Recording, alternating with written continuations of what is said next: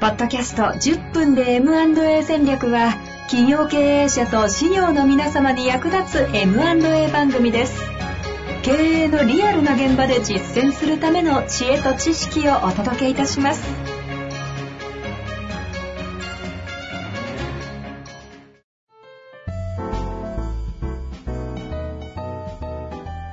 こんにちは、遠藤和樹です。白川正義の10分で M&A 戦略。白川さんよろしくお願いいたします。よろしくお願いします。さあ、ということでね、今週も行きたいと思いますが、いきなり行きたいんですが、ええなんかこの間問い合わせでちょっと提携したいみたいな話のところおが、お、てそ世こから界ですかをね、滞る、 あの、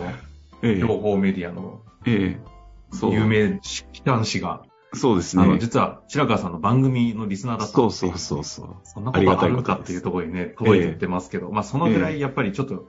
気合入ったコンテンツになっているんだろうなって感じが ね。まあそ気合このが入ってる雑誌の担当聞くのみたいなね、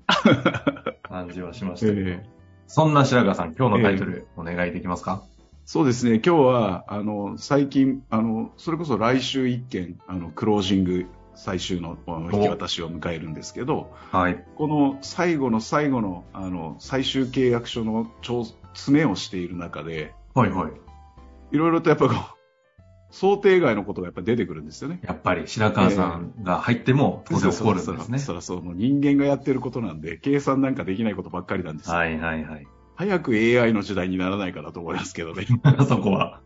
いやいや、まあでも人間の感情の機微なんで、そこはまあしょ、しょうがない部分はあるんですけど、はい。あの、いつも毎回、だからどの案件やってても最後の最後で、腰が引けるというか、ビビるというか、背筋が凍るというか、そういうシーンが、まあ大体1回や2回はあるっていうあ感じるなんんでですすけねど、。ええでそう今回は僕あの、いえっと売り手さん側、譲渡側のあの企業のアドバイザーとして支援をさせていただいてるんですが、まあね、それやりながら、クロージングの時に、もう最後の最後じゃないですか。うんで、ある意味、支援してる側は、まあ、制約報酬、成功報酬って何かっていう定義の話はね、前したんですけど、ええ成功じゃねえだろうっていう話で、せあくまでも制約をしていただく報酬っていうのが、そもうももう目の前なんですよ。ね、1週間後、2週間後に、これさえ最後、調印して、デリバリー、無事に引き渡しが終われば、あのまとまった報酬がちゃんとあの感謝とともにいただけるっていうところがあまああの、る意味営業マン的な観点で行くんだったら、ええ要はクロージングさえすれば、ダそうッシュが入るっていうシーンと、そうしかもそれが MA の場合は結構金額がでかいですもんね。まあでかいし、まあ逆に言うとそれだけこう苦労してきた、うんうんずーっとプロセスを一緒に歩んできてるから、社長といよいよだなと、なんか感慨深いものもあって、で、最後なんとかクロージングしたいという思い決めたがいすとごく強くなってきてる中で、はいはいはい。想定外の問題が起こると。 大体起こると。大体起こる。この時に、あの、支援してるアドバイザーの心ってめちゃくちゃ揺れるんですよね。おうーん。で天使と悪魔的な意味ですか。そうそう。あの、葛藤がね、 うん。うん、こんな小さな問題、目をつぶっていいんじゃないか。なるほ ど話とかねなるほうどんなかったことにしてしまえないだろうか。とかね そうそしてね、思ってしまうものが、ポコッとあるわけですね。えーその時に、えーまあ、アドバイザー FA として心得ておくことっていうのを僕は大事な5つの5箇条っていうのを自分の中にも決めているので自分への、あなんだ、格みたいなもんじゃないですそか。うそう仕事をする上での。えーここをちゃんと持っておかないとやっぱりこう自分の判断に委ねちゃうと楽な方に流れちゃうのでいやー、うん確かに。そう、その5箇条をちょっとね、FA としてクロージングの際に心得ておくこと5箇条っていうのをちょっとご紹介しておこうかな。めちゃくちゃ興味深いですね、それ。えっと、これは、あれですか、白川流。あそうですね、それこそあの、えー第三者承継士の皆さんにもあの、こういうことを大事にしたらいいですよってお伝えしている。いやいや、ちょっとこれはじっくりと聞きましょえーそうですね、5箇条って、まあ当然5つあるんですけど、う。 はい。 1つ目がですね、あの、この第三者承継の目的っていうのを常に明確にして、当事者と共有しておくことっていう話なんですよね。大原則なんですね、うん目的の共有ね。ええで、これって入り口の時からこの心得っていうのをちゃんと持っておくと、あの、相談をされた時から、あの、いわばここの言語化っていうか言葉にしていくっていうことはスタートしていて、うんなぜこの第三者承継を、今回は売り手さん側ですから、売り手さんはしたいと思ったのか、まあ、買い手さんだったらなぜこの会社を引き継ぎたいと思ったのかっていうところを、あの、しっかりと言葉にしていく。で、社長とこういうことですよねっていう確認を、常日頃、これ何のためにするのかっていうのを、あの、確認する。できればもう明確に言葉にしたペーパーとかにまとめておいて、打ち合わせの際の冒頭に、社長こういうためでしたよねとかいうことを、あの、常に確認できるようにしておくっていうのが大事なんですよね。それをちゃんとでもされてるってことですね、当然。そうですね。これなんで大事かというと、さっき言ったように、クロージングをちゃんと迎えるために大事なんですよ。うんうんうん。なんでかというと、想定外のクロージングに向かっていく中の想定外の一つに、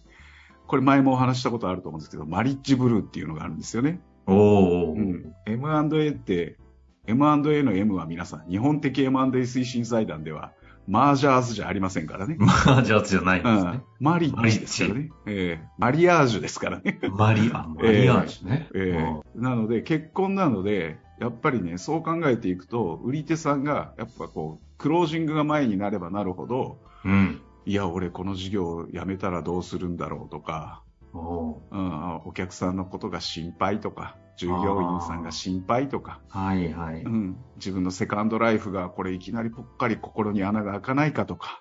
ま、マジで、えっと、今、結婚、うん離そ婚、うそ云々の話に聞こえますね。そうう、んそうなんですよ。それで、本当に娘を送り出すっていう表現をされる社長さん、たくさんいますけれども、最後ご挨拶で。あの会社を引き渡すときに、えあえのそういう心境になるからやっぱこうマリッジブルーになるんですよね。うん、う。うんん、で、えー最終調印式の3日ぐらい前に白川さんやっぱりこの辞めたいっていう契約をね、うんあるんですね、やっぱうり。んあるあるんですよ。でいやもうね気持ちがせいせいするとか言ってて言ってる社長が一番なるんですよ。あうん、MA してね、相手が見つかって、本当にこれで白川さんよかったもん、俺はこれでね、もう楽になる、気持ちが生成するとか言って言ってた社長が、結婚の、 本当の調理の3日ぐらい あ、3日ぐらい、3日ぐらい前に。そう、やっぱ白川さん、この結婚やめたいみたいな。いやいや、どうしたんすかみたいな話って、これあるあるだと思ってるあるあるなんですね。支援する人は、ええ本当に。えで、そのためにも、なぜこれをするのか、それこそ従業員さんの将来のためとか、取引先さんの未来のためとか、そういうところのために、この第三者承継っていうのをするっていうことを社長決めたんですよねっていうお話を原点に立ち戻ってえうん共有するっていうことができると、もう一回こう気持ちが決まるっていうか、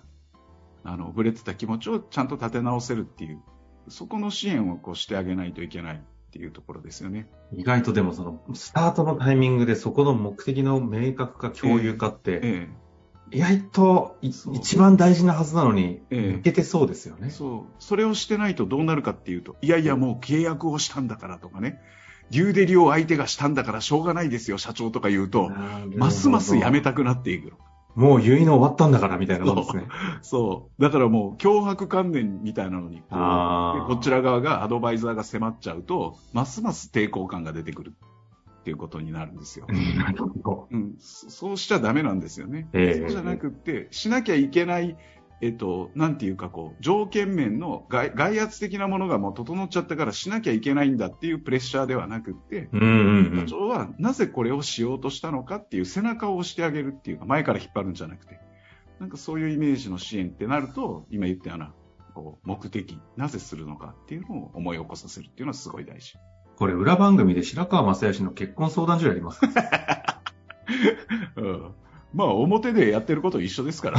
そうですよね両同士の結婚ですから裏じゃないもう全く一緒一い緒。や、本当になんかそういう仕事だなって、いやね、今本当、ですよ。だから、番組のタイトル聞かなかったら分かんないような話でしたね。そう支援する側も、だから本当にそういう力が問われるんですよ。この、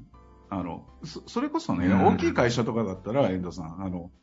ガバナンスが効いてるから、それこそはいはい役員会とかで一個一個こう譲渡するとかしないとか、ふふ踏んでいくから、ある意味こう、意思確認っていうのを明確に踏んでいけるんですけど、ええ中小企業なんて鶴の一声、社長の一声で全部ひっくり返っちゃうから。そうですね。うん、本当にそこはね、難しいところではあるんです。いやそはいはのい支援をする我々はそのことを抑えとかなきゃいけないっていうのも鉄則ですよね。これはクロージングの5かあの5か条は、ま、1本ずつですかね